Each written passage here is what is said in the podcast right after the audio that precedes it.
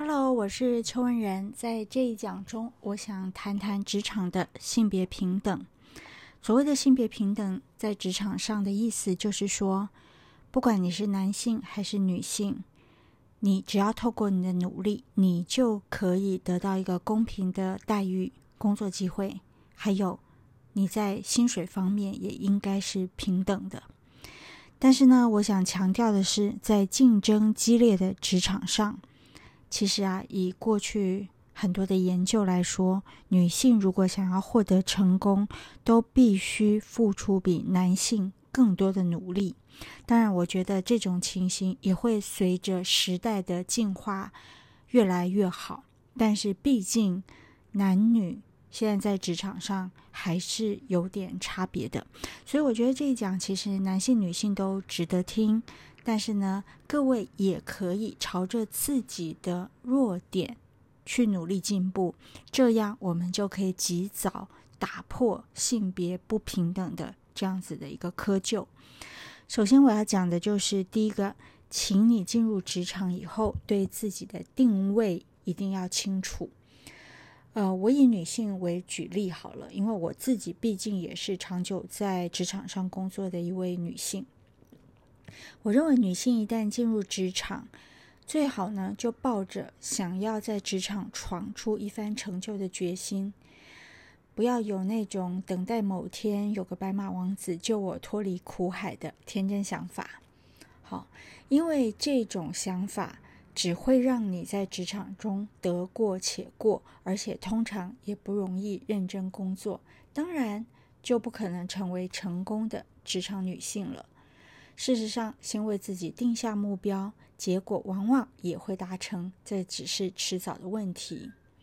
例如说，为自己定下你要在几年内成为主管的目标，并且有计划的在达成的过程中完成一个一个的小目标，自然便有更大的成功机会。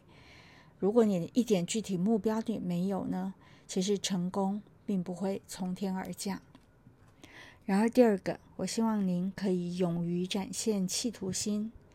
你不要以为你的主管会很主动的注意你的需求，会替你设想，或者是为你规划升迁之路。其实啊，部门中人数众多，主管是非常难顾及每个人的需求的。所以，如果你有比较强的企图心呢，最好主动让主管知道。除了直接向上司反映你在工作上的发展期望，也有一些方式可以让他们察觉到你的企图心。例如，开会的时候，你总是坐在前面，而且积极的发言，提出有建设性的想法，这样做是最能明显表现的。而在年度考核的时候，你可以细心慎重地将你的年度回顾与下一年度的计划行诸于文字，主动的提报，这样子自然也能展现你的企图心。第三个，就是我建议你要勇敢的发言，敢于发言。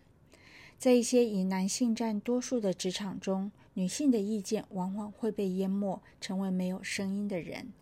其实啊，你应该要相信自己，自己绝对有发表意见的权利。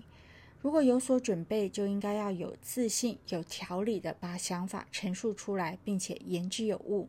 这样子，你就可以表现出你的能力，跟建立你的权威感，以及对于工作积极的责任感。当然啦，这样子就比较能够突出于同事之间。第四点就是，我要建议您懂得推销自己。在职场上，自我行销是绝对有必要的，尤其是女性同胞。如何在众多同事中让老板发现你的企图心跟专业能力？你需要一些主动的作为。